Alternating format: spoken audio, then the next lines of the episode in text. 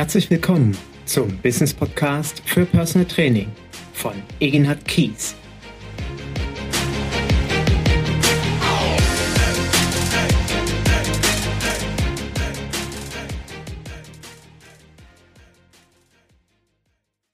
Herzlich willkommen zu einer neuen Folge meines Business Podcasts für Personal Training. Und ich möchte zu Beginn von ganzem Herzen Dankeschön sagen. Dankeschön sagen für die Feedbacks, die ich in den letzten Wochen bekommen habe, aufgrund des Podcasts, aufgrund meiner Blogbeiträge. Und ja, es macht mich verlegen, es macht mich glücklich, es äh, beeindruckt mich, dass ich scheinbar, so wie es aussieht, doch den Kollegen viele Anregungen, Ideen und vor allen Dingen Unterstützung geben kann bei dem Aufbau oder bei Veränderungsprozessen innerhalb ihres Personal Training Businesses. Und ich habe gerade vor zwei Tagen von der Katharina Maywald aus Österreich eine ganz liebe E-Mail geschickt bekommen, wo sie mir mitgeteilt hat, dass sie einfach mal Danke sagen wollte. Danke, sie hat bei mir das Buch Zukunft Personal Training gekauft und den Anamnesebogen, der sie in ihrer Erstellung erstmal vor allen Dingen viel Zeit äh, Ersparnis äh, gebracht hat, dass sie eben nicht über Tage oder Wochen ihren eigenen Anamnesebogen entwickeln musste und alles selbst sich erarbeiten musste, sondern aufgrund meines Anamnesebogens sehr, sehr viele Ideen und Anregungen hatte und dann ihren eigenen schnell erstellen konnte. Und ähm, sie hat vor allen Dingen auch Danke gesagt für die Podcasts, für die Podcast-Interviews, die ich auch sehr, sehr gerne mache. Und ich habe da auch für die Zukunft ganz spannende Kollegen und vor allen Dingen auch Kolleginnen im Fokus, die ich mal interviewen möchte. Und ähm, ja, wie gesagt, es tut gut, auch so ein Feedback mal zu bekommen, äh, wenn jemand einem Danke sagt. Und äh, ich weiß ja aufgrund meiner Ausbildung zum Reisprofilmaster, wie wichtig es ist, Menschen Anerkennung zu geben. Es gibt Menschen, die brauchen viel Anerkennung. Es gibt Menschen, die haben da so ein mittleres Bedürfnis nach. Es gibt Menschen, die brauchen nicht sehr viel Anerkennung, aber ich glaube, ich bin mir ziemlich sicher, jeder von uns braucht Anerkennung. Und es ist toll, wenn uns Klienten mal auf die Schulter klopfen und sagen, Herr Kies ähm, ich, oder äh, Frau Müller oder Herr Meier, äh, ich bin so dankbar, dass ich Sie als Personal Trainer oder Personal Trainerin habe und Sie haben mein Leben verändert oder es ist schön, dass Sie mich zu Bewegung immer wieder so toll motivieren oder es ist toll, dass ich mit Ihnen meine 17 Kilo abnehmen konnte oder was auch immer. Dieses Schulterklopfen mal zu erhalten, und zu wissen und zu spüren, das, was wir tun, ist wichtig und ist vor allen Dingen erfolgreich. Und deswegen wollte ich heute meinen Podcast damit beginnen, auch Danke zu sagen für das Feedback, was ich bekommen habe. Ja, ich möchte heute den Podcast nutzen, ganz anders eigentlich als von mir vorgesehen, ich habe so eine Liste an Themen, die ich äh, immer wieder ergänze, aber zum Teil ja auch abarbeite. Äh, und da stand heute was anderes auf dem Programm und das habe ich über Bord geworfen. Das kommt, das Thema Kooperationspartner im Personal Training. Da hat mich äh, ein Kollege angeschrieben und wollte wissen, wie ich das mache und handhabe, aber das kommt. Wahrscheinlich wird das der nächste Podcast. Heute aus ganz aktuellen Anlass habe ich vor, aufgrund des tollen Feedbacks vom Webinar, was ich am Freitag hatte, vor zwei Tagen, zum Thema, was ich schon immer mal von einem Personal Trainer wissen wollte, habe ich ein Webinar gehabt, kostenfrei, konnte jeder dran teilnehmen, der sich angemeldet hat. Und die Fragen, die ich im Vorfeld zugeschickt bekommen habe, beziehungsweise die dann auch während des Webinars gestellt worden sind, die waren so komplex und auch so vielfältig. Äh, das waren Themen, die wichtig sind, sowohl bei der, beim Start als Personal Trainer, als auch, wenn man mehrere Jahre arbeitet. Was, was äh, wie machst du das, Egenhard? Dass ich mir dachte, weißt du was? Warum nimmst du nicht direkt die Fragen und beantwortest sie nochmal und machst sie allen zugänglich. Weil ich hoffe natürlich, dass ich damit wieder ähm, bei vielen Kollegen Inspiration und ja, äh, Probleme lösen kann, indem sie diese hören. Und das wird der Inhalt meines heutigen Podcasts und lass dich überraschen. Ich denke, die sind sehr, sehr vielfältig. Die sind zum Teil auch so, dass sie mir tatsächlich massives Kopfzerbrechen gemacht haben oder ich sie gegebenenfalls auch nicht beantworten konnte. Aber hör einfach weiter mit und lass dich überraschen. So, wir waren am Freitag 18 Teilnehmer und der Thorsten war der Erste, der sich angemeldet hat und dementsprechend war es auch seine, äh, war er der Erste, dessen Frage ich beantwortet hat. Die dahin äh, zielte, wie komme ich an meinen Kunden ran, wie komme ich an meine Klienten ran, wie bin ich an meinen ersten Klienten rangekommen. Und ich beantworte im Prinzip die Fragen genauso, wie ich es am Freitag gemacht hat. Es wird sicherlich nicht wortwörtlich derselbe Wortlaut, aber inhaltlich wird es definitiv das gleiche. Wie komme ich an meine Klienten ran? Ich muss dazu sagen, dass ich, und das hat, das verstehst du jetzt bitte nicht als arrogant, dass ich aktuell keine aktive Akquise betreibe. Das liegt daran, dass ich das große Glück habe, seit vielen Jahren ausgebucht zu sein. Ich hatte im letzten Jahr die Situation, dass drei Klienten aufgehört haben, mit mir zu trainieren. Vielmehr zwei Klienten haben aufgehört. Einer ist leider aufgrund eines Tumors gestorben, was übrigens auch für mich eine, also eine, ja, eine sehr schwere Erfahrung war. Hatte ich noch nie im Personal Training. Äh, es war eine, ein, ein großes Glück, für mich, diesen Menschen begleiten zu dürfen, weil ich dadurch ganz, ganz viel gelernt habe, wie es einem Menschen geht, der Krebs hat. Es war für mich großes Glück, diesen Menschen auch so nah sein zu dürfen. Es hat mich sehr bewegt, äh, es hat mich sehr bedrückt, es hat mich sehr traurig gemacht. Und diese Erfahrung, die ich dabei sammeln durfte, ich weiß, dass die mir hilft in meinem eigenen Leben und möglicherweise auch eben in der Zusammenarbeit mit anderen Klienten in Zukunft ähm, ja, besser als, als Personal Trainer meinen Klienten zur Verfügung zu stehen mit Hilfe, Rat und Tat. Äh, auf jeden Fall habe ich dadurch leider einen Klienten verloren und zwei Klienten haben aufgehört, weil sich bestimmte Prioritäten verändert haben, so dass ich ein wenig Luft hatte. Und ich habe dann mm, Glück war es nicht. Das wurde auch gerade bei Facebook thematisiert in einem Podcast-Post, ob wir als Personal Trainer Glück haben müssen oder Glück brauchen, um erfolgreich zu sein. Ich denke, ein Stück weit Glück gehört immer zum Leben dazu, um erfolgreich zu sein oder eben glücklich zu sein. Ich würde aber niemals behaupten, dass mein Business, so wie ich es seit 21 Jahren mache, auf Glück basiert, weil wenn ich mir eine, eine, eine Selbstständigkeit aufbaue, basierend auf, ich habe Glück, dass das funktioniert, uh, das ist sehr riskant. Und demzufolge war es kein Glück, dass ich neue Klienten bekommen habe, sondern es war letztendlich das Ergebnis der Saat, die ich seit 21 Jahren in meinem Umfeld, in meinem Personal Training Konzept, in meinem Agieren als Personal Trainer gelegt habe. Auf jeden Fall habe ich drei neue Klienten bekommen und vor zwei Wochen bekam ich eine erneute Anfrage, was bei mir nicht so oft ist. Ein, zweimal im Jahr bekomme ich per E-Mail eine Anfrage und das hat auch äh, zu 100 Prozent geklappt, weil das, was der Klient suchte, ich zu 100 Prozent angeboten habe und er wieder ein Traumklient ist. Also um die Frage jetzt auch konkret zu beantworten, wie komme ich an meine Klienten? Ich habe eine Internetseite, die bei Google gefunden wird, zugegebenermaßen nicht mehr optimal gefunden wird. Früher war es so, vor 20 Jahren mit der Domain personal-training.de war ich immer die Nummer eins weil der Domainname wichtig war. Heute ist es überhaupt nicht mehr so. Und da ich zehn Jahre lang mich nicht um eine Internetseite gekümmert habe, ist die auch bei Google nicht mehr so toll zu finden. Und das ist auch das große Problem heute, dass die das Ranking äh, bei den Suchmaschinen wohl angeblich, aber ich gebe zu, ich beschäftige mich wirklich nicht damit tagtäglich, weil das äh, zu viel Kapazitäten bei mir äh, blockieren würde.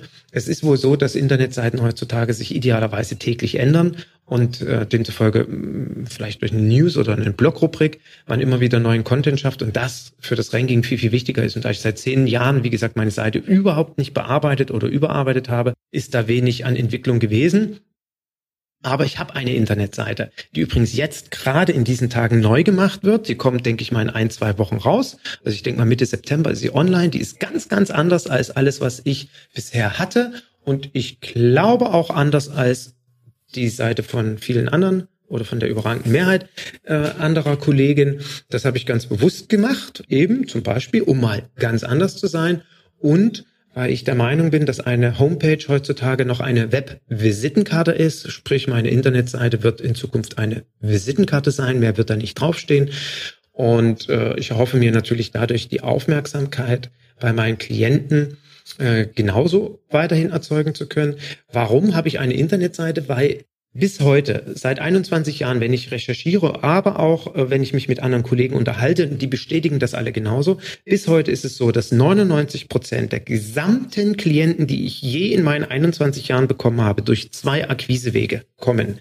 Das ist Empfehlung und das ist eine Internetseite. Darüber kriege ich 99 Prozent. Also 99 von 100 Klienten bekomme ich darüber.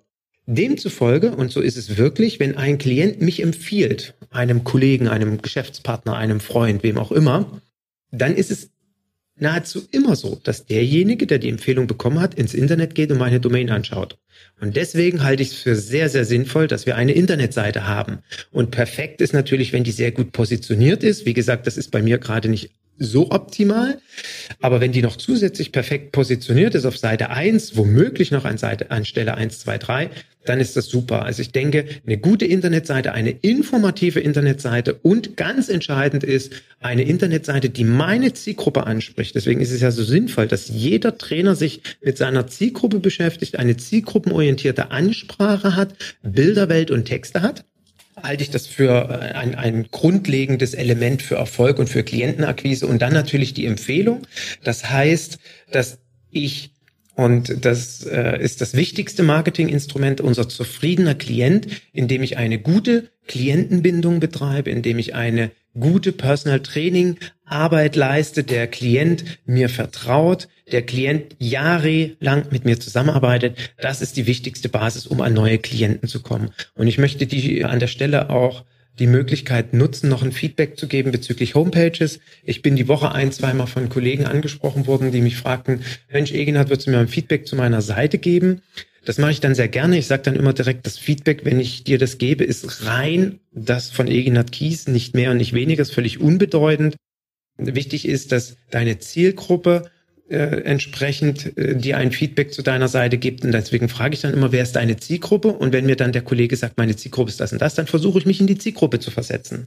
Und das empfehle ich dir auch. Wenn du eine Internetseite hast, versetz dich mal in deine Zielgruppe.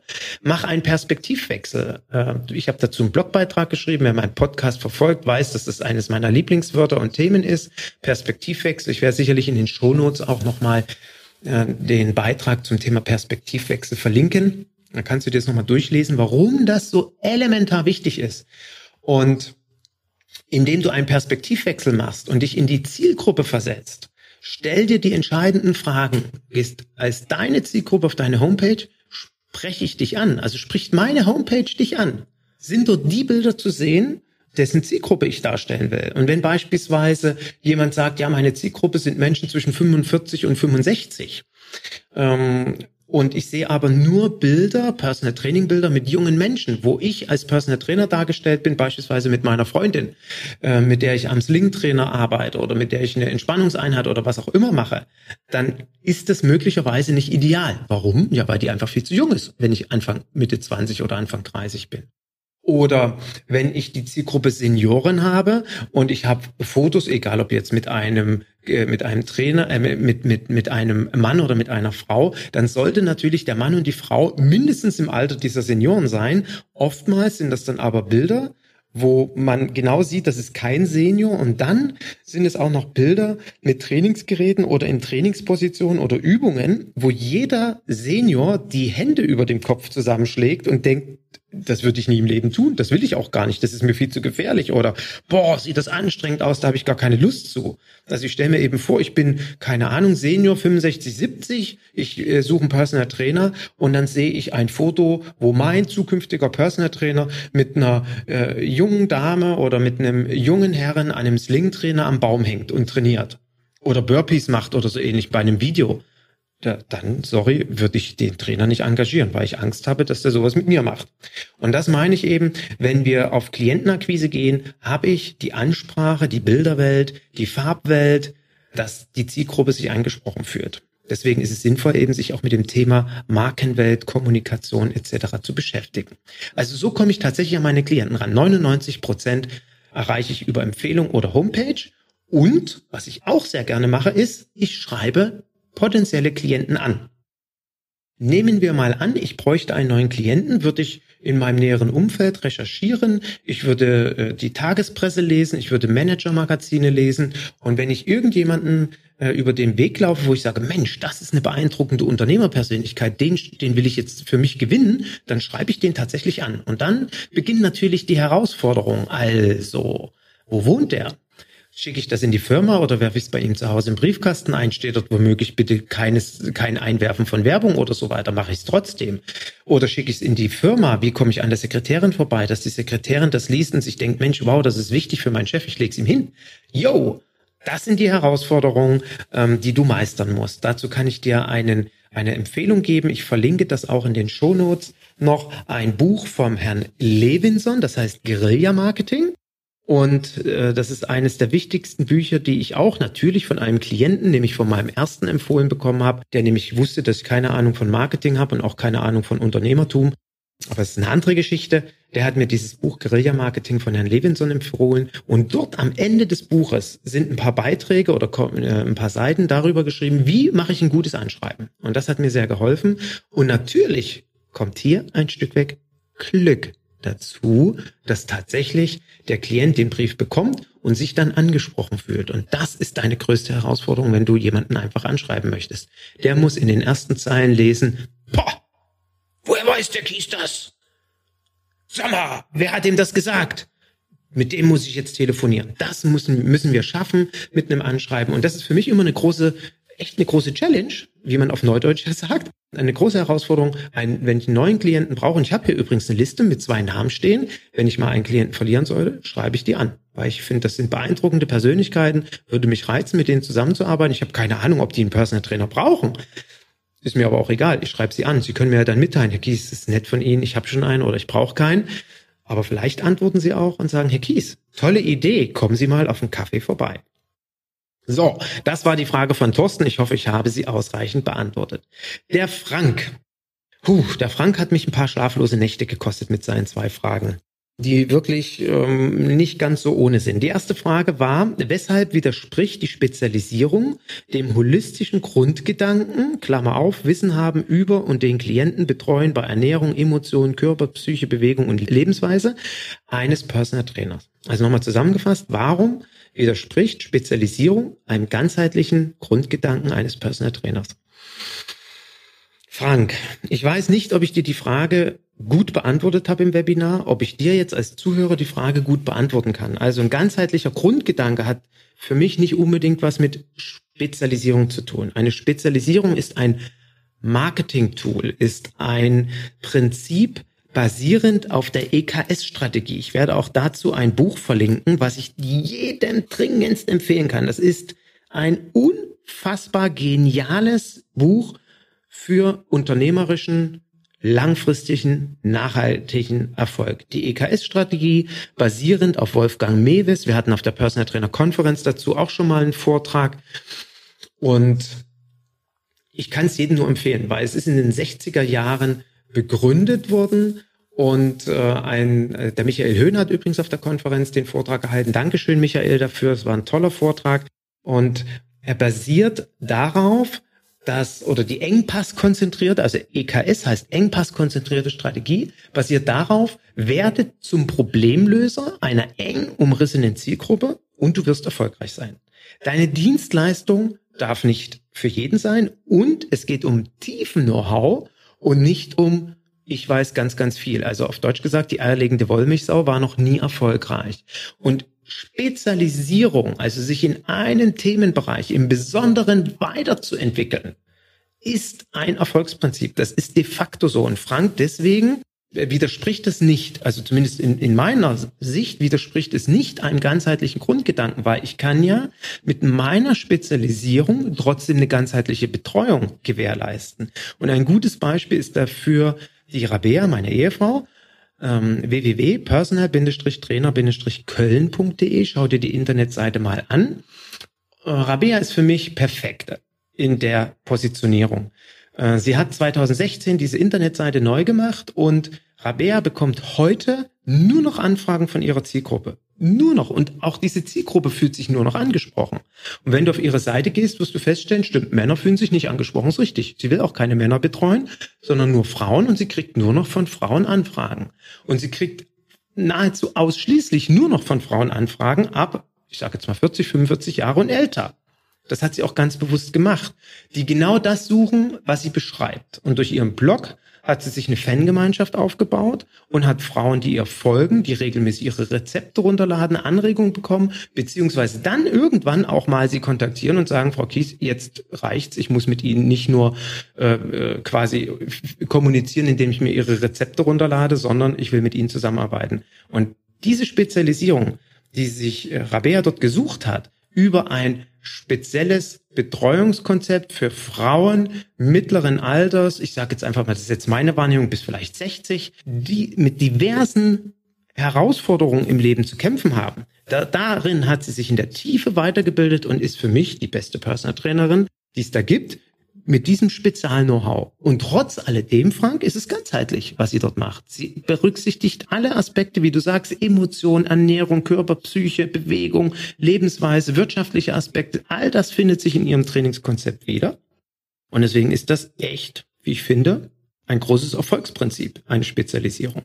Also ich hoffe, dass ich die Frage dahingehend gut beantwortet habe. Spezialisierung spricht nichts gegen Ganzheitlichkeit, sondern ist eben laut EKS eine Erfolgsstrategie. Und Franks zweite Frage, Jo, die hat mich echt an den Rande geführt. Also das war nicht ganz so einfach.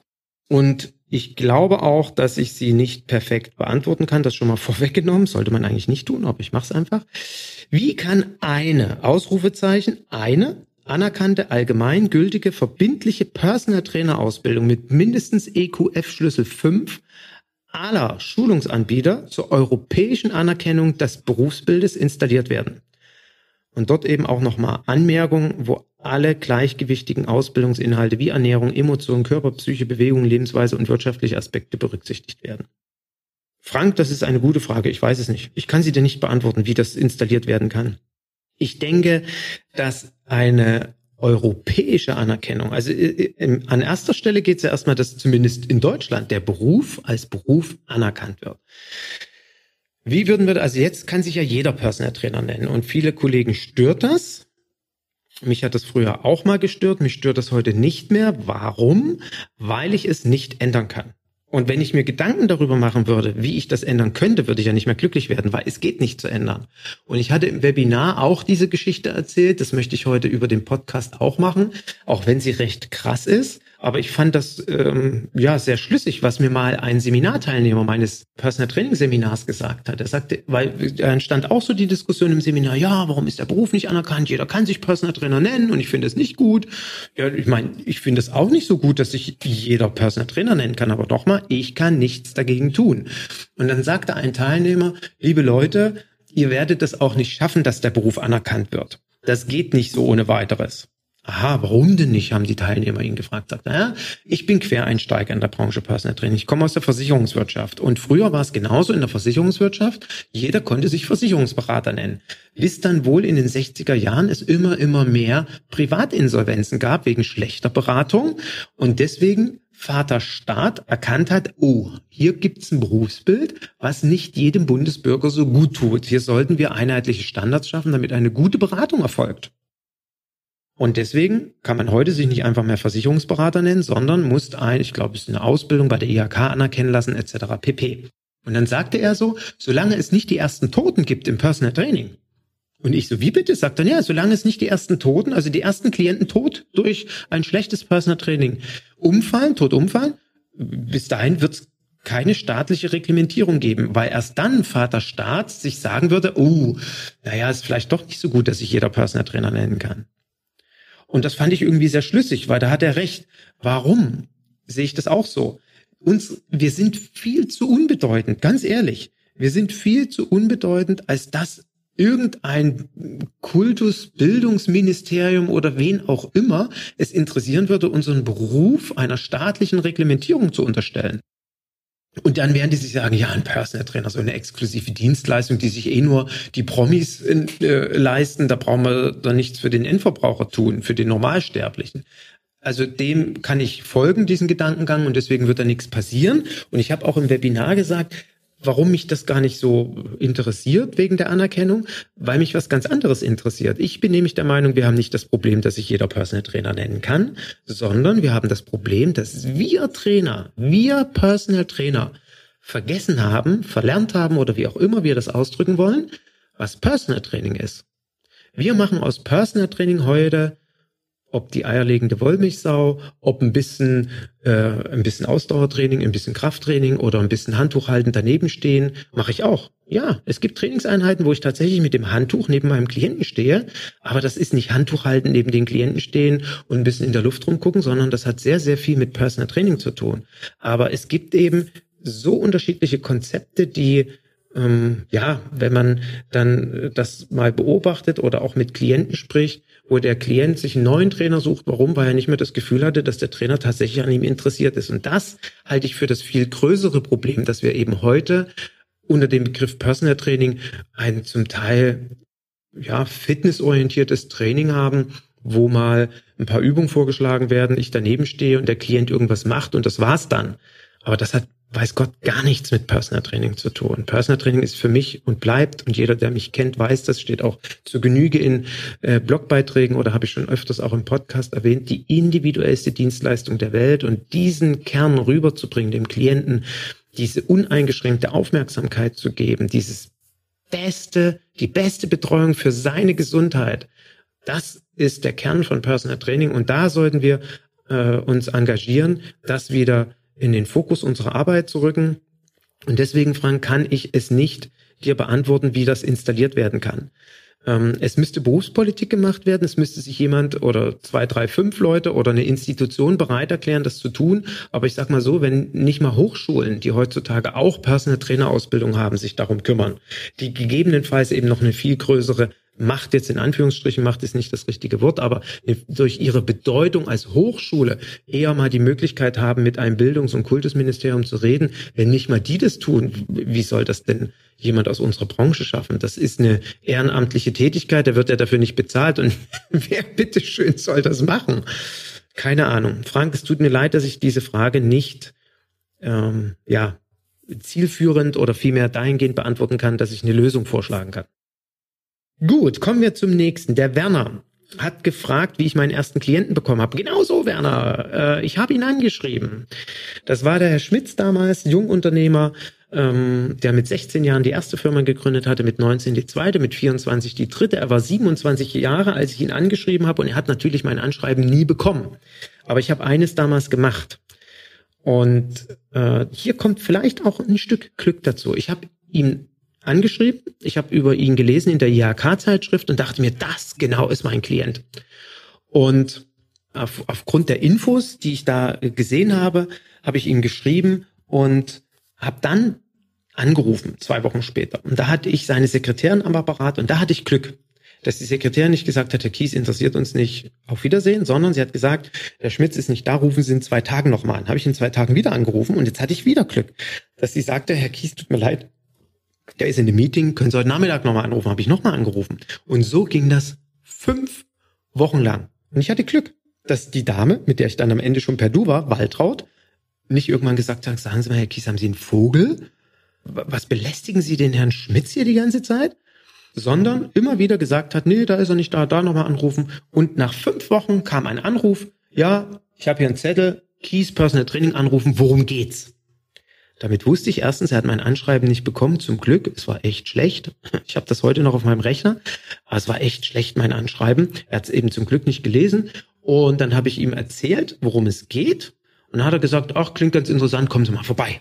Dann bin ich am Wochenende vorbeigefahren, haben wir, oder am Freitagnachmittag war es, glaube ich. Dann haben wir eine halbe Stunde zusammengesessen, hat er gesagt, ist was Neues, mache ich. Aber so tickte er eben auch und so tickt er auch heute noch. Wir haben noch Kontakt nicht etwa brauche ich sinnvoll für mich oder warum auch immer. Es gibt und die Gründe, warum ich einen Personal Trainer brauche. Das war 1998, sondern er hat gesagt, ist was Neues, Neues mache ich. So habe ich meinen ersten Klienten gewonnen. Und dann hatte ich wieder Glück ein Stück weg, weil er innerhalb von einem Jahr mir so viele Klienten äh, an die Hand gegeben hat, dass ich ausgebucht war. Nach einem Jahr war ich tuto komplett zu. Und das habe ich ihm zu verdanken. Was kostet ein Klient durchschnittlich in der Neugewinnung, hat der Werner noch gefragt. Und da habe ich ihm auch am Freitag im Webinar gesagt, dass ich das nicht beantworten kann. Warum? Weil ich tatsächlich dazu mir keine Gedanken gemacht habe, beziehungsweise keine Statistik geführt habe oder ich nicht die betriebswirtschaftlichen Komponenten zusammengerechnet habe, was hat mich jetzt ein Klient gekostet. Mm, es gibt so eine Orientierung, dass zwischen 20 bis 25 Prozent des Stundenhonorars investiert werden müssen, um neue Kunden oder in Marketing investiert werden müssen. So, und Marketing sollte ja immer dazu dienen, die Marke zu stärken, mich bekannter zu machen und neue Kunden zu bekommen. Das heißt also mehrere Fliegen mit einer Klappe schlagen. Das ist alles Marketing. Und wenn ich etwa 25 Prozent meines Honorars dafür investieren muss, dann wisst ihr schon mal, warum unsere Stundenhonorare etwas höher sein müssen und ich nicht äh, für ein Apple und ein Ei arbeiten kann, weil ich ja, wie gesagt, für die neue Klientenakquise und fürs Marketing schon Geld brauche und investieren muss. Aber ich kann jetzt nicht sagen, mich kostet das pro Klient 127,32 Euro. Das kann ich nicht beantworten.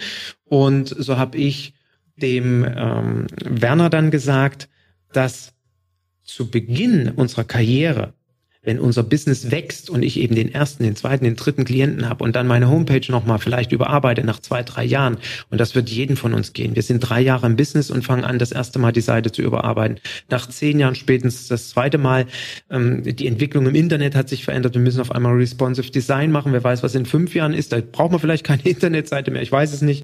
Und dementsprechend, das ist ja ein fortlaufender Prozess, so dass ich ihm final am Ende bea äh, beantwortet habe, eine neue Klientenakquise jetzt kostet mich in Anführungsstrichen nichts. Kostet mich nur Zeit und Engagement, nämlich meine bestehenden Klienten in jeder Trainingseinheit zufrieden und glücklich zu verabschieden. Und das kostet mich nichts, außer die Trainingsstunde natürlich, klar. Und jetzt, klar, dieses Jahr, ich mache eine neue Internetseite, kostet mich das nochmal ein bisschen Geld, diese neue Homepage aber ich kann es nicht pro Klient runterbrechen auf einen bestimmten Betrag, sondern es ist hauptsächlich Engagement, Leidenschaft, Begeisterung, gute Energie, es ist Motivation, es ist einfach am Klienten dran sein, Problemlöser sein, ungefragt Antworten dem Klienten geben können, äh, ihm zu begleiten zu einem veränderten Verständnis von Gesundheit und so weiter und so fort. Also ganz viele Aspekte. Gut. Kommen wir zu Anastasia. Anastasia hat die Chance genutzt, mir 27.000 Fragen zu stellen. Na, ganz so viele waren es nicht, aber mehrere. Und ich habe ihr dann im Webinar gesagt, ich picke mir mal zwei bis drei raus, weil wir auch ein paar Teilnehmer hatten, die mir keine Fragen geschickt haben. Und genau die picke ich mir heute raus. Und die anderen Fragen kann sein, dass ich die in einem weiteren Podcast beantworte. Ich muss sowieso schauen, das Webinar ging eine Stunde. Und jeder, der meinen Podcast kennt, weiß, ich will eigentlich keine Stunden-Podcasts machen. Aber ich mache jetzt mal Folgendes. Ich beantworte auf jeden Fall in der heutigen Folge noch die Fragen von Anastasia. Hast du so etwas wie einen Dreijahresplan, ob für deine finanzielle Entwicklung oder für berufliche oder private Ziele? Dann habe ich gesagt, nein, habe ich nicht. Warum? Ähm, ich bin kein Mensch, der sich im Januar hinsetzt und einen Jahresplan schreibt. Im Sinne von, das sind meine Ziele dieses Jahr und wir wissen ja Ziele, also Ziele im Leben sind wichtig, sehe ich ganz genauso. Ziele sollten klar formuliert werden. Ziele sollten ein Datum haben, damit ich weiß, bis dahin, dahin will ich das erreicht haben. Ich bin nicht der Typ, der das im Januar macht oder der sich zu Beginn seiner Selbstständigkeit hingesetzt hat und so weiter. Ich habe hier an meiner Pinnwand eine Liste, was ich gerne im Leben erreichen möchte, was ich gerne im Leben schaffen möchte. Private Ziele zum Beispiel. Ich will unbedingt mal nach Vancouver.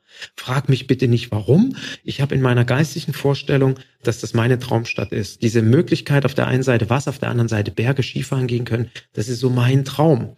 Und deswegen steht dort Vancouver auf meiner Liste. Dort steht genauso drin, dass ich gerne einen Familienurlaub in den Wohnmobil machen möchte. Und das, ja, das werde ich mir nächstes Jahr oder werden wir uns nächstes Jahr erfüllen. Nächstes Jahr geht's im Sommerurlaub nach Skandinavien mit dem Wohnmobil. Und da gibt's natürlich auch berufliche Ziele. Äh, ich hatte das auch in einem der Podcasts mal erwähnt. Ich habe mir letztes Jahr einen Coach genommen im Herbst für mich selbst und habe mich beraten lassen. Vielmehr habe mir Feedback geholt, weil ich weiß, ich bin jetzt gerade 50 geworden vor ein paar Wochen und ich weiß, mit 55 möchte ich anders arbeiten als heute. Ich möchte nicht andere Klienten betreuen, aber ich wusste, ich will inhaltlicherseits nochmal anders arbeiten und kam so ganz klare Aussagen wie, mein Training beginnt nicht vor acht und hört spätestens um 19 Uhr auf. Idealerweise zwei Trainings am Tag.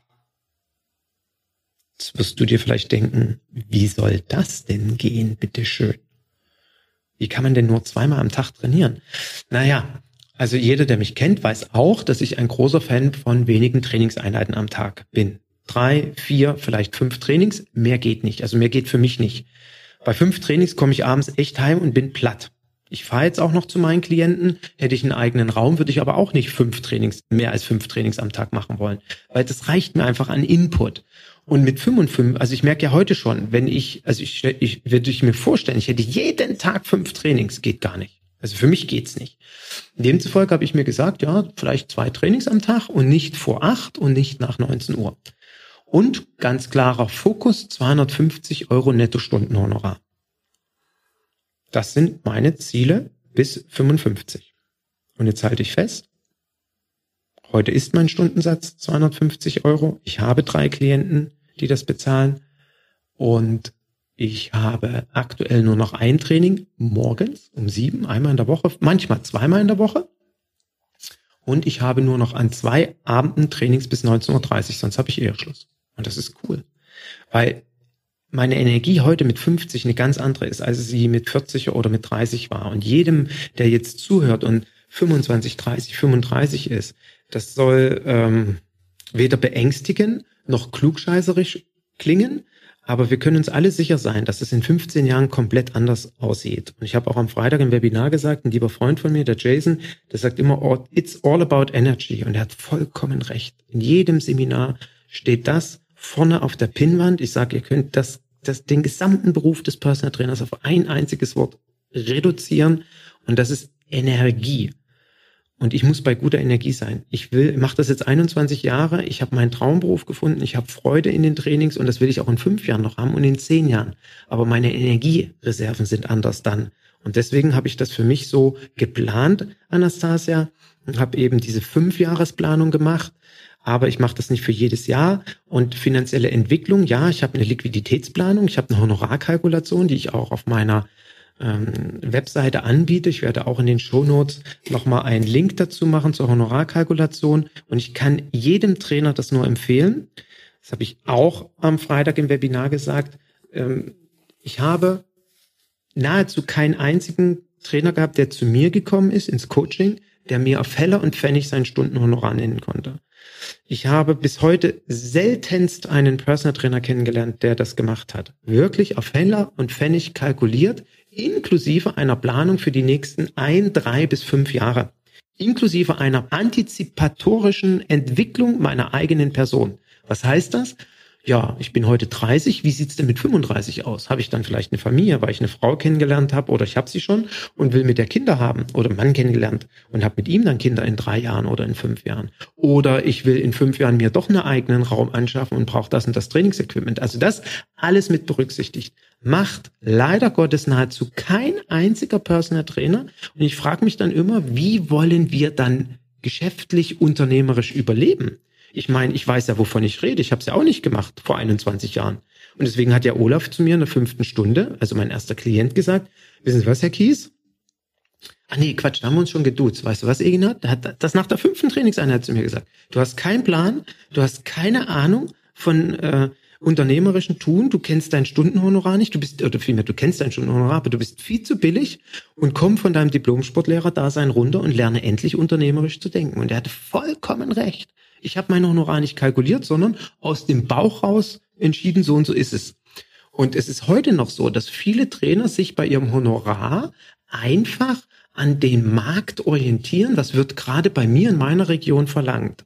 Und auch vor kurzem habe ich dazu einen Facebook-Post gelesen und auch hin und her geschrieben. Und da hat dann tatsächlich ein Kollege, eine Kollegin geschrieben, ja, ich weiß, ich müsste mehr verlangen, damit ich das unternehmerisch erfolgreich mache, kann ich aber bei mir in der Region nicht. Und da muss ich ganz ehrlich sagen, da habe ich kein Verständnis für. Das geht auch nicht. Also wenn die Kollegin, der Kollege zu mir zum Business Coaching kommen würde, würde ich eine ganz klare Aussage treffen. Es geht nicht, ein Unternehmen zu gründen, was defizitär arbeitet. Es geht nicht. Da muss ich sein lassen. Dann kann sie nicht mehr als Personal Trainerin oder er nicht mehr als Personal Trainer arbeiten. Es ist nicht machbar. Weil es bringt doch nichts, in jeder Stunde einen Minus zu erzeugen. Und deswegen ist die Aussage, in meiner Region kann ich das nicht verlangen. Das ist unsinnig, es geht nicht. Also ich mache eine Planung, ich habe eine, eine Kalkulation, meine privaten Ausgaben, meine geschäftlichen Ausgaben und wenn dann rauskommt, ich muss 80 Euro verlangen, aber in meiner Region verlangt das kein einziger Trainer. Ich rede von netto 80 Euro. Dann ist es doch vollkommen egal, ob das einer in meiner Region verlangt oder nicht. Es steht auf meiner Planung, also muss ich es verlangen dann ist doch eher die Frage, wie schaffe ich das? Das ist doch die Challenge, die Herausforderung. Das ist doch das, worum es geht. Also muss ich mich im Verkauf schulen.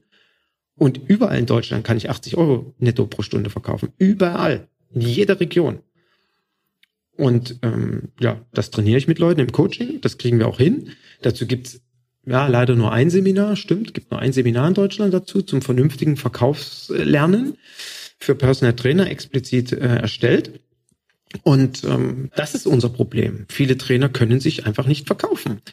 Und deswegen, ja, ich habe diese finanzielle Entwicklung bei mir berücksichtigt anhand meiner Planung und ich kann jedem nur empfehlen, wenn du das nicht hast jetzt, wenn du mir zuhörst gerade und du hast nicht auf Heller und Pfennig das Honorar kalkuliert, nimm die 250 Euro in die Hand und innerhalb von fünf Minuten habe ich dir exakt dein Stundenhonorar kalkuliert. Natürlich musst du mir dazu ein paar Fragen beantworten, aber wenn du mir die beantwortet hast, hast du nach fünf Minuten, wahrscheinlich schon nach drei Minuten dein Honorar von mir auf Heller und Pfennig. Du wirst dir viel Zeit ersparen und du weißt es dann exakt. Und daran musst du dich orientieren. Also, wenn du sagst, ja, stimmt, irgendwie klingt das schlüssig. Ja, warum soll ich hat Geld dafür bezahlen? Ja, weil ich ein paar Tage, ein paar Wochen an dieser Planung gesessen habe und diese Entwicklung äh, gemacht habe und wir können dann auch gemeinsam deine perspektivische Entwicklung berücksichtigen und wir können so ein bisschen rumspielen mit dieser Excel-Tabelle. Am Ende ist es nämlich nur eine Excel oder bei mir eine Numbers-Tabelle. Wir können ein bisschen rumspielen. Was ist wenn? Ja, jetzt habe ich die Möglichkeit, noch mehr Trainingseinheiten zu machen, beispielsweise 15. Ich trainiere hauptsächlich eine Stunde und bei 15 Trainings die Woche, a einer Stunde, kommt dann raus, das musst du verlangen. Wobei das, was du verlangen musst, kommt raus, indem wir deine geschäftlichen, deine privaten Ausgaben angeben und dann entsprechend die Anzahl der möglichen Trainingseinheiten äh, definieren und dann weißt du, was du verlangen musst. Und dann können wir aber rumspielen. Was ist, wenn du mehr Trainingseinheiten hast oder wenn es nur weniger ist, weil du noch eine Neben äh, noch eine Nebentätigkeit hast oder eine andere hauptberufliche Tätigkeit hast oder du musst deine Rentenzahlung berücksichtigen oder du musst eine Investition tätigen, weil dein Auto langsam kaputt geht, dir ein neues Auto beschaffen musst. Also das machen wir mit der Tabelle und dann kriegst du das alles heller auf Pfennig und hast für dich ein Tool, wo du jedes Jahr das immer wieder aufs Neue, meinetwegen auch jeden Tag prüfen kannst, bist du noch im grünen Bereich. Ja, Klar, 250 Euro wäre dein Investment dafür. Das zeigt den Unternehmer, ob er bereit ist, das zu machen oder nicht. Ja, also Anastasia, ich hoffe, ich habe das entsprechend beantwortet. Dann, sie hat geschrieben oder mich gefragt, du hast drei Firmen, kümmerst dich um deine Kinder, Frau, Haus und Hobbys. Wie organisierst du dich? Schreibst du dir jeden Abend oder morgen To-Do-Listen? Und wie motivierst du dich und woher nimmst du die Energie? Hm. Die Frage ist auch nicht ganz so leicht zu beantworten, weil sie viele Aspekte berücksichtigen muss. Woher nehme ich meine Energie? Ich fange von hinten an. Meine Energie nehme ich daher, weil ich meinen Traumberuf gefunden habe. Und ähm, jeder weiß, ich habe vor zwei Jahren auf der Konferenz oder vor äh, 2015 auf der Konferenz mit einem Keynote-Vortrag die Konferenz eröffnen dürfen. Traumberuf Personal Trainer habe ich mich damit beschäftigt und habe dargestellt, warum es mein Traumberuf ist und wie du es schaffst, dass es dein Traumberuf wird. Das habe ich in dem Vortrag erläutert. Und das habe ich bei mir geschaffen. Das habe ich bei mir erreicht. Das war ein langer Weg. Das war ein langer Weg, auch das zu verstehen überhaupt. Wie funktioniert es, dass es ein Traumberuf wird? Und das gibt mir erstmal Energie, weil ich jeden Tag mit Menschen zusammenarbeite, die ich mag. Also ich habe 13 Klienten und jeden mag ich. Es gibt kein einziges Training, wo ich hinfahre, wo ich keinen Bock drauf habe. Das wäre für mich eine Oberkatastrophe. Dann funktioniert Personal Training nicht und ich muss mich vom Klienten trennen oder ich darf ihn gar nicht erst annehmen im Vorfeld. Wenn sich das natürlich innerhalb des Trainings entwickelt, okay, muss man dann irgendwann mal die Reißleine ziehen. Aber das ist das Entscheidende, warum ich brenne, warum ich motiviert bin und eine gute Energie habe, weil ich einen Traumjob habe Traumberuf und weil ich nur mit Menschen zusammenarbeite, die ich mag. Das nächste ist, ich schreibe mir keine To-Do-Liste. Ich habe hin und wieder To-Do-Listen, ja. Wenn ich so sehe, wie es jetzt gerade aktuell in meinem Büro aussieht, oh, da liegt was, da liegt was, das muss man das, dann fange ich an, mir eine To-Do-Liste zu schreiben und ich vergebe gerne dann Prioritäten. A, B, C, A heißt, das musst du jetzt heute machen, muss, müssen und wichtig und pflichtig womöglich, auch wenn ich keine Freude daran habe. Beispielsweise Buchhaltung oder Belege zusammen heften und zum Steuerberater schicken. Das ist ja nur nicht gerade die größte Leidenschaft. Ähm, und dann gibt es eine B- und C-Priorität. Ja, das mache ich hin und wieder, wenn ich so das Gefühl habe, ich verliere ein bisschen den Überblick. Aber ansonsten habe ich keine To-Do-Listen, weil ich habe meinen Trainingsplan, nicht mein Training, ich habe meinen Arbeitsplan. Und das Schöne ist, ich habe drei Viertel aller Klienten, die im Januar Termine machen bis Ende des Jahres. Also meine ganzen Trainings stehen bis Ende des Jahres fest. Vier Klienten machen meistens so für ein, zwei Monate Trainingseinheiten. äh, vereinbaren die, diesen, diese ein, zwei Termine pro Woche, machen wir dann, wie gesagt, in der Regel meistens für zwei Monate. Und deswegen habe ich komplett bis 31.12. weiß ich, wie es bei mir aussieht. Ich habe auch ein Ehepaar, was ich dreimal die Woche trainiere, seit neuneinhalb Jahren. Und die haben schon gesagt, das kannst du dir gerne die nächsten zehn Jahre so in den Kalender reinschreiben. Das ist einfach immer Dienstag, Donnerstag, Freitag früh von 8.30 Uhr bis 10.30 Uhr so ist. Und das ist gebongt. Und ähm, deswegen, und das ist ja das Schöne, das gibt mir übrigens auch Energie. Das ist Wertschätzung, das ist Anerkennung, das ist toll. Und wie organisiere ich mich? Ich habe sicherlich einen sehr strammen Plan und ich kann an der Stelle auch nur dankbar sein für meine Familie, für die Toleranz, die meine Kinder und die Rabea mitbringen, mir das so zu ermöglichen. Wir stimmen uns dort ab. Wir richten unsere Kalender danach aus. Da Rabea auch ihre Trainings hat, gibt es einfach Zeiten, die wir verteilen. Sicherlich hat sie den größeren Anteil in der Kinderbetreuung noch am Nachmittag und am Abend. Wir haben aber auch ein Kindermädchen, die abends einmal die Woche kommt und auf die Kids aufpasst und wir beide dann an so einem Abend oder Nachmittag Trainings geben können. Äh, abends, da geht das ist der Mittwochabend, geht bei mir bis 19.30 Uhr. Dann habe ich frei und dann kann ich die Kinder noch ins Bettchen bringen, Küsschen geben, kuscheln. Da freue ich mich immer drauf und deswegen ist es so schön, eben Mittwochabend kein Training mehr zu haben, sondern nachdem ich das gemacht habe, kommt und deswegen fragst du ja auch, wie komme ich zur Energie? Mittwochabend geht's dann ins Studio. Kleine Runde trainieren, jeder, der mich kennt, weiß, 20 Minuten reicht mir und danach in die Sauna. Herrlich, ab in die Sauna. Ich liebe Sauna. Also für mich ist es großes Glück, einmal die Woche in die Sauna gehen zu können. Es gelingt mir nicht immer, aber schon. Und jetzt ab September geht's auch wieder los, regelmäßig eine Massage zu buchen. Die geht zwei Stunden, anderthalb Stunden, so wie es gerade passt. Und das genieße ich auch sehr, um auch Energie zu bekommen. Ins Kino gehen, was ich leider viel zu selten mache. Aber da ich nicht mehr so oft nach Köln fahre und ins Kino gehe, genieße ich es und da kriege ich auch Energie, entspannt am Wochenende auf dem Sofa zu sitzen und einen guten Film zu gucken.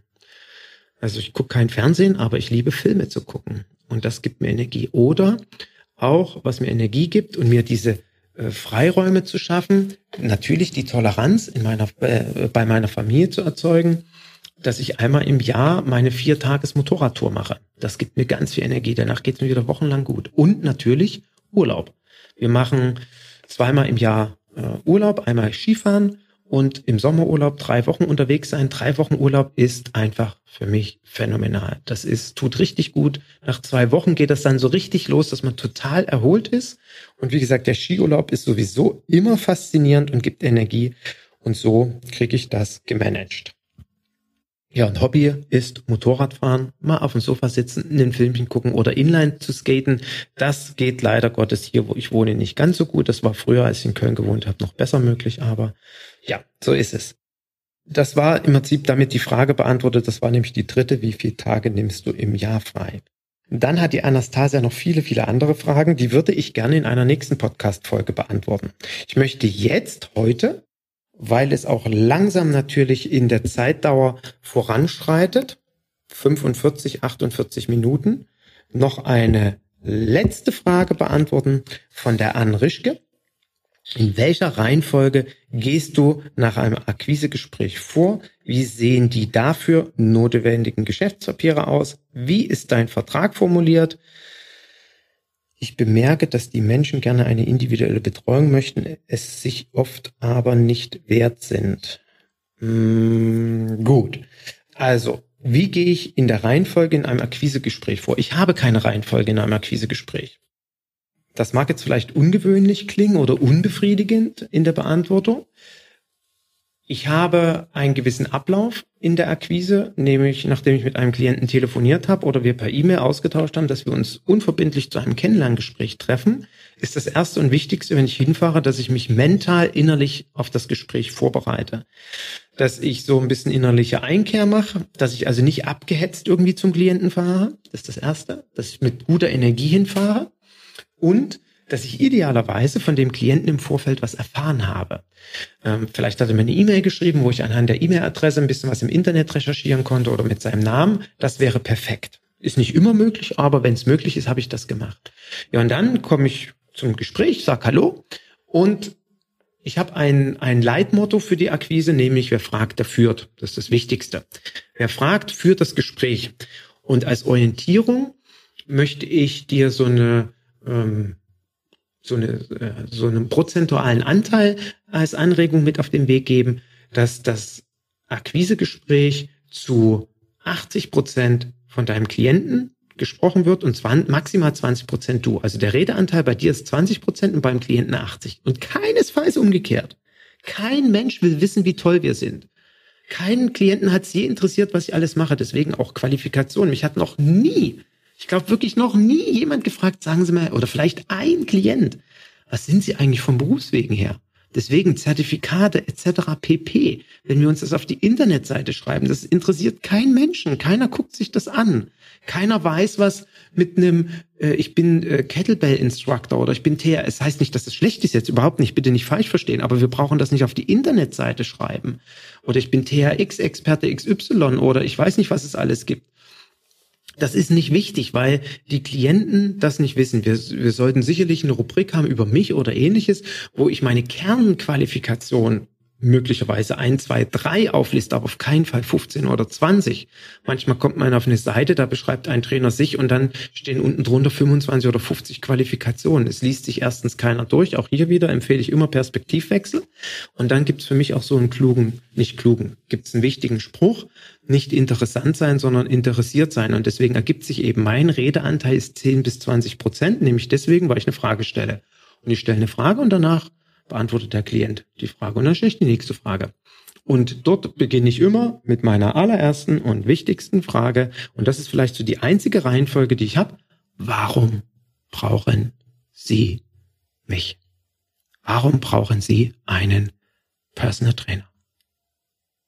Die Frage stelle ich Ihnen, weil ich der Meinung bin, kläre das Warum und alles wird klar. Wenn der mir das Warum beantwortet, gibt es doch nur noch zwei Varianten, warum er mir absagt danach. Variante eins ist, ich bin ihm unsympathisch. Schließen wir jetzt einfach mal aus. Wir nehmen einfach mal an, ich bin als Trainer oder Trainerin meinem potenziellen zukünftigen Klienten sympathisch und ich gehe auch davon aus, er ist mir sympathisch. Also das wäre der erste Grund, warum er mir absagen würde. Der zweite Grund, warum er mir absagen würde, ist, Herr Kies, Ihr Honorar ist doch ein bisschen zu hoch. Das kann ich mir nicht leisten. Jo, dann ist es so. Deswegen, äh, ich bin auch gefragt worden, wie machst du das mit Honorarkonzepten, Abo-Modellen und ähnlichem? Das erkläre ich dir im nächsten oder beantworte ich im nächsten Podcast. Das war die Frage vom, vom Manuel war das die Frage. Das werde ich in der nächsten Folge vom Podcast beantworten. Gibt's in einer Woche weil ich keine Abo-Modelle habe oder ähnliches, gibt bei mir ein Stunden Honorar, egal wie oft, wie lange äh, jemand trainiert. Wenn der jetzt sagt, Ah nee, das wollte ich ja erst beim nächsten Mal beantworten. Also beim nächsten Mal. Also und deswegen kann der Klient vielleicht noch sagen, ich trainiere, also es kommt nicht zu einer Zusammenarbeit, weil sie mir einfach echt mit ihrem Honorar von 250 Euro netto pro 60 Minuten zu teuer sind. Gut, dann ist das so, dann akzeptiere ich das natürlich. Es ist schade. Jetzt ist übrigens die Frage, und damit beendige ich heute meinen Podcast. Jetzt ist natürlich die Frage, ich kann das ja so akzeptieren und sagen, ja, schade, vielleicht war der mir ja gegenüber auch noch total sympathisch und ach, doof, jetzt trainiert er nicht. Und weg ist er. Überleg dir mal beim nächsten Mal, wenn dir ein Klient sagt, oh Mensch, Sie sind toll und äh, total sympathisch und ich kann mir das richtig gut vorstellen, dass wir zusammenarbeiten, ach, ich kann mir sie einfach nicht leisten. Sie sind mir zu teuer. Jetzt, wie gesagt, kann ich das akzeptieren, schade, auf Wiedersehen. Wie kannst du das nächste Mal auf diese Frage reagieren. Und das, damit fange ich meinen nächsten Podcast an. Und wenn alles gut geht, gibt's den genau in einer Woche. In dem Sinne, ich wünsche dir äh, einen fantastischen Start, wann auch immer du jetzt gerade diesen Podcast hörst, vielleicht gerade in den Tag oder einen fantastischen Start in eine entspannte Nachtruhe. Ich wünsche dir auf jeden Fall weiterhin viel, viel Erfolg mit deinem Business oder beim Aufbau deines Personal Trainer Business. Ich hoffe, ich konnte mit den Fragen der Kollegen auch einige deiner Fragen mit beantworten. Und ja, wenn du Fragen an mich hast, sei einfach beim nächsten Webinar dabei, was ich schon immer mal von einem Personal Trainer wissen wollte. Wie du von diesem Datum erfährst, ich werde es auch in den Shownotes verlinken, wirst du äh, einfach unten auf den Link klicken und dann siehst du den nächsten Termin. Ich danke dir fürs Zuhören, für deine Zeit und sag einfach bis nächste Woche. Du musst unbedingt weiterhören.